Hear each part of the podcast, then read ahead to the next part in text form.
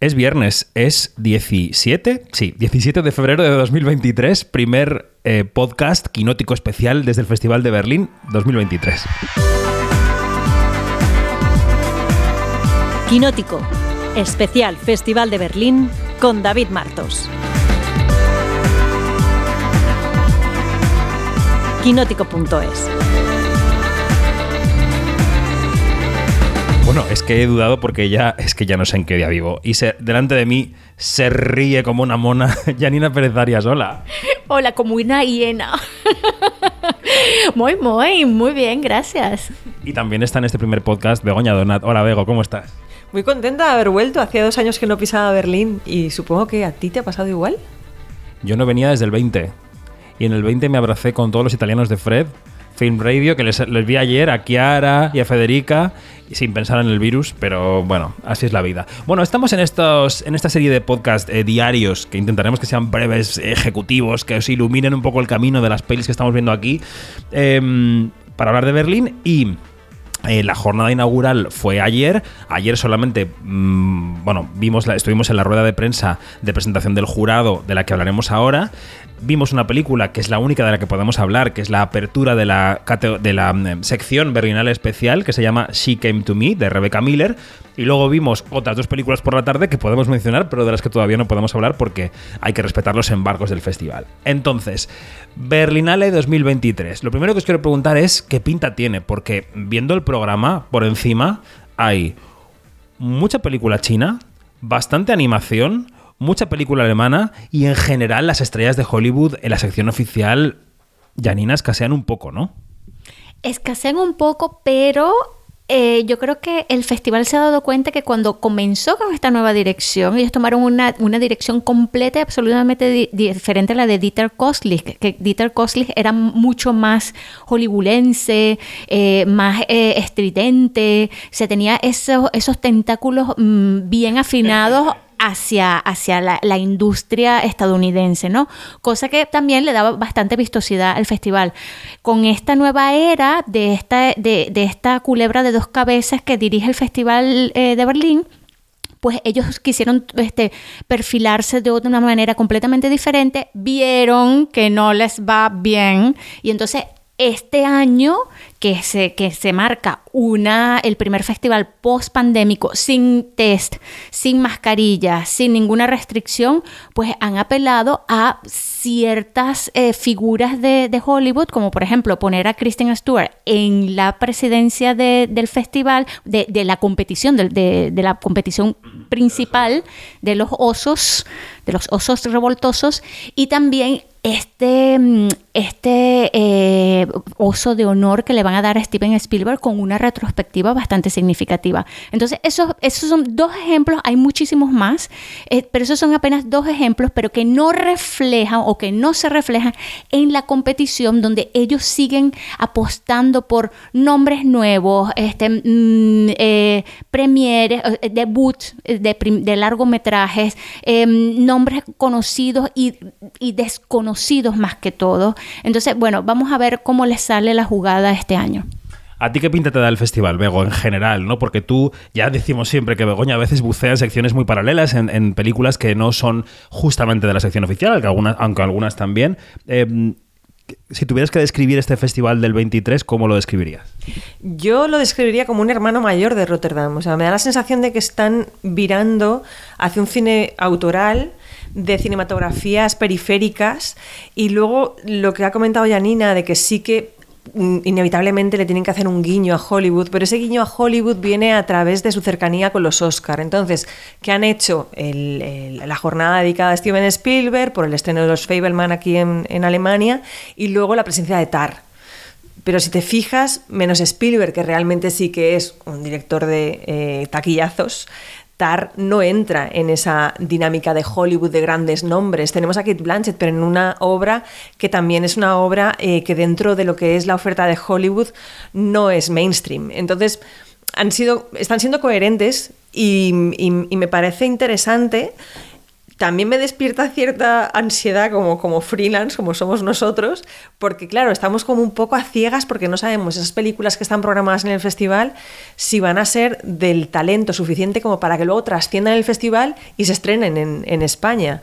Pero ya van sonando películas, ya vamos recibiendo correos de distribuidoras españolas que han ido adquiriendo títulos, de los que ya hablaremos eh, a lo largo de esta semana. Vamos a recordar que va a estar presente Spielberg con los Fableman, parte de esa carrera. Va a haber presentación de un corto del universo de Tar, parte de esa carrera. Y hoy mismo estamos invitados, señoras, a un almuerzo de Sin Novedad en el Frente, que es la película de Netflix que ha conseguido un trillón de nominaciones en los Oscar.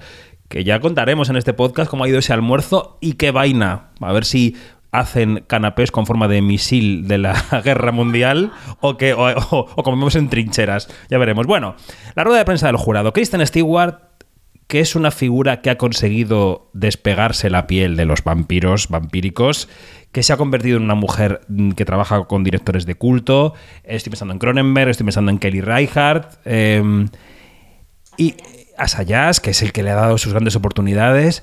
Y Albert Serra Albert Serra le da los, tra los trastos. Yo la he visto un poco perdida en la rueda de prensa a Janina. O sea, yo creo que ella tenía claro que se va a abrir al mundo, que quiere descubrir algo nuevo, que quiere impulsar, pero estaba muy. Digo perdida, no perdida, quizá la palabra no es la adecuada. La he visto muy miedosa de lo que pudieran decir los periodistas de lo que ella estaba diciendo allí. Ella estaba midiendo mucho las palabras, estaba cuando le preguntaban por qué cine internacional veía, dice, bueno, no le voy a dar ahora una lista a usted porque voy a quedar como de, de, tonta, pero no, pero, o sea, yo la he visto un poco como si se sintiera pez fuera del agua cuando en realidad esa, ese trabajo en el cine de culto le da todo el derecho a ser presidenta. No me dio esa sensación. Fíjate, eh, yo creo que fue muy honesta en esa, en esa, eh, en esa cita que estás nombrando tú, eh, en decir, soy un fracaso porque soy malísima con los nombres, sí, pero completamente no tengo una lista aquí de, del listón de, o sea, no lo dio. Hubiera, hubiera sido horrible que ella diera vueltas como un perro sarnoso que se está mordiendo la cola. Allí se hubiera hecho el feo, ¿ves? Pero, pero yo creo que todo lo que dijo lo dijo con aplomo, lo dijo segura de sí misma. De verdad, bueno, es que yo soy muy fan, eh, Kristen, ya te estás dando cuenta. No, yo creo que es una gran entrevistada. Yo la he entrevistado también, ¿eh? Y creo que es una gran entrevistada, pero yo no, no, no le he acabado de ver totalmente hecha la rueda de prensa. Déjame que le escuchemos y enseguida te doy más la palabra, porque ella le preguntaban por qué eligió Berlín para ser presidenta y ella dice, no, no, yo no elegí Berlín, a mí me llamaron y me dejaron muy sorprendida. Uh, it wasn't my decision to be here. They, I was shocked that they called me. Um, so uh, uh, it, it's, it's an enormous opportunity to have a hand in, in highlighting beautiful things in a time where that's hard to hold. You know what I mean? I, I think it's... Um, it's it's it's the job of an artist to take a disgusting and ugly thing and sort of transmute it and put it through your body and pump out something more beautiful or more helpful, something considered and and um, not something sort of like knee jerk reactive. I think we're living in the most reactive, kind of emotional, um, emotionally whiplashed time. And uh, to sit and actually have a moment to like digress and look and see what people have pumped out of their own bodies in, in response to the world that's falling apart around us. Um, that was an opportunity that I was like, obviously couldn't say no to, even though it. Sigue, sigue con Kristen, Janina. Y bueno, este, eh, eh, las cosas que dijo de, de, de, de, la manera de trabajo, cuál es, cuál es este, defendiendo la, la, la, el cine, eso me encantó, cómo sacó esas garras estilo, estilo así, eh, Hugh Jackman en, en, en, el, así, en Wolverine, o sea, me gustó mucho cómo se defendió, me gustó la dinámica que se creó. Fíjate que recién se están conociendo o viéndose y me gustó mucho. Hubo un momento en la rueda de prensa en la que, en la que todos empezaron a hablar mm.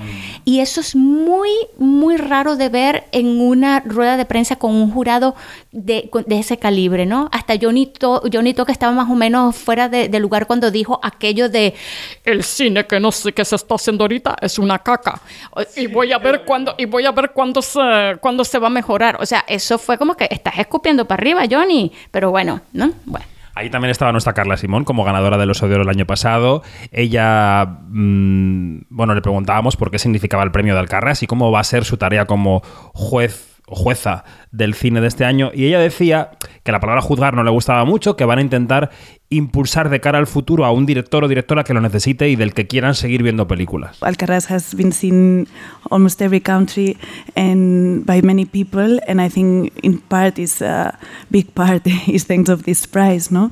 So I think that we have a responsibility to pick a film that uh, has an impact on us, no, and that uh, we feel that this push can be uh, good for, for the film and also for the filmmaker that uh, probably will be someone that we we trust and, and we want to keep watching films by this person.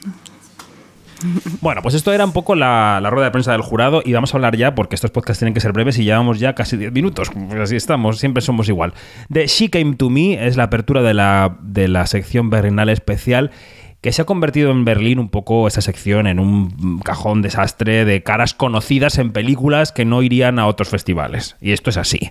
Y entonces aquí está Rebecca Miller con She Came to Me, que es la directora de... Eh, ¿Cómo es esa, era esa película que os gustaba mucho de ella? La de la, Mi vida secreta, ¿cómo era? La vida privada de Pipa Lee. Esto. Y eh, Maggie's Plan, el plan de Maggie, que yo vi aquí hace 6 o 7, en 2015 ocho años en Berlín y que estaba eh, bastante bien, la verdad. Hice entrevistas y la verdad es que es una película que a mí sí que me gustó. Pero bueno, She Came to Me es la historia de un compositor de ópera, que es Peter Dinklage, casado con una terapeuta obsesiva de la limpieza, que es eh, Anne Hathaway, y que este compositor está en un bloqueo mental y un día conoce a una capitana de barco un poco loca, de, carguero, de remolcador, que es Marisa Tomei, que le vuelve la vida un poco del revés. Y a partir de aquí ocurren cosas con sus hijos, amoríos, bla, bla, bla. Eh, creo que he mejorado la película en el resumen. Begoña, ¿qué te ha parecido? Olvidable. a ver, me voy a explicar, ¿vale? Eh, todo lo que has dicho, que por una parte la mejora, pero por otra parte también está hablando de una serie de personajes que a mí me parecen eh, forzadamente excéntricos, ¿vale? Partamos de ahí. Yo en una película en la que haya un personaje que sea estrambótico, ¿vale? Pero cuando intentas eh, hacer una caricatura de todos tus personajes, llega un momento que mmm, te da la sensación de que no te está transmitiendo un, un, argumento honesto, ¿sabes? Cuando eh, me ha pasado en esta película y lo estaba pensando y lo estaba hablando con, con Janine contigo antes, que me da la sensación de que Rebecca Miller se ha convertido en, en, una directora muy querida en Berlín, porque tú has comentado Maggie's Plan. Yo las entrevistas a Rebecca Miller las hice por la vida privada de Pipa Lee, con lo cual ya lleva tres películas en este festival. Pero me parece que no termina de trascender su cine, que son películas que las ves, me resultó entretenida, pero igual que la he visto, la, la, voy a olvidar. Dentro de cinco años estaremos hablando de la siguiente película de Rebecca Miller, que estará aquí en Berlín. Intentaremos recordar de que iba esta otra. Y luego me sucede algo, pero esto es algo ya personal. Eh, siempre estamos hablando de lo tóxico que es el amor romántico, y en esta película hay una exaltación del amor romántico todo el tiempo. O sea, al final hablábamos también esta mañana de qué iba la película, porque no llegas, de, no llegas a, a, a entender muy bien dónde te quiere llevar Rebecca Miller, porque se abren hay muchos cabos al final parece que todos se unen y se atan, pero hay como muchos, muchas historias paralelas que no sabes muy bien hacia dónde quieren eh, hacerte eh, pensar. Y, y, y, al final la conclusión a la que llego es que es una... Sí, como, como una, eh, un grito de eh, el amor puede con todo. Y no me parece que sea muy sano. es como, como um como cuando haces un cocido y todos los ingredientes están bien, son buenos, de calidad, pero luego lo echas todo en la olla, pones el fuego y el cocido no sale, ¿no? Porque los actores están bien, ¿no? Sí. Oye, es cierto, mira, usaste un, un símil llaninesco. Y también Iñaki Mayora un poco. eh, mira, yo tengo una teoría. Yo creo que eh, Rebecca Miller, que es una tipa súper brillante, de eso no nos quepa la menor duda, lo que quiso fue hacer con una mala leche absoluta una burla hacia la comedia romántica y le salió una cosa muy cookie que todo el mundo la va a olvidar en nada. Ahora, todavía yo me estoy preguntando si de verdad mi teoría loca es cierta o no. Eh, lo que sí podemos resaltar, hay cosas resaltables, sí. Marisa Tomei está genial, me encanta, me encanta su personaje. Como también me encantan esos momentos locos que tiene Anne Hathaway, que últimamente está haciendo de madres este, ultra, ultra punkis, locas. Eh, Por la película de James Gray, ¿no? Por ejemplo, Armageddon Time. Sí, eh, eh, espectacular. O sea, es una, una, una caraja que está ya en, en otro nivel, ya. Este, pero, pero yo creo que, mm, como dice Begoña, eh, Rebecca Miller tiene el, el difícil, el difícil trabajo de, de que no ha depurado una voz que no sabemos si ella quiere que se escuche o no.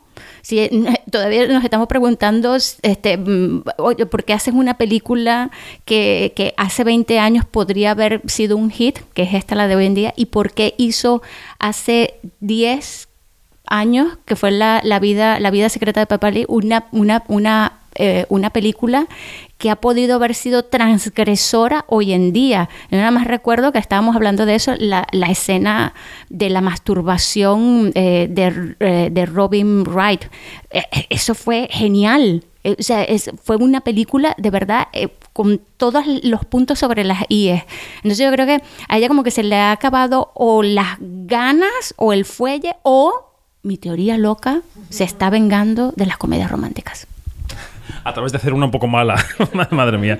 Bueno, pues hasta aquí la primera valoración desde Berlín. Hemos hablado de un poco el look que tiene este festival, de la rueda de prensa inaugural y de She Came to Me, que es la única película de la que podemos hablar. Ayer por la tarde vimos Blackberry, que es la primera entrada en competición. eh, ya hablaremos de ella. Y vimos también El Eco, la película de Tatiana Huezo, mm, que a ver qué tal.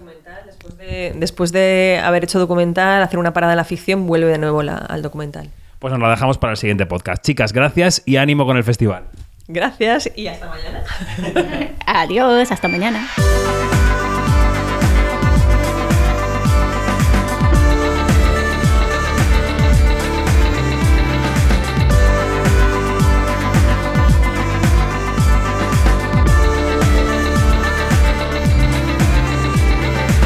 Es todo, más información en quinótico.es, ahí tenemos todos los podcasts, las noticias de industria, todo lo que pasa en Berlín y todo lo que no pasa en Berlín también. Adiós, un beso.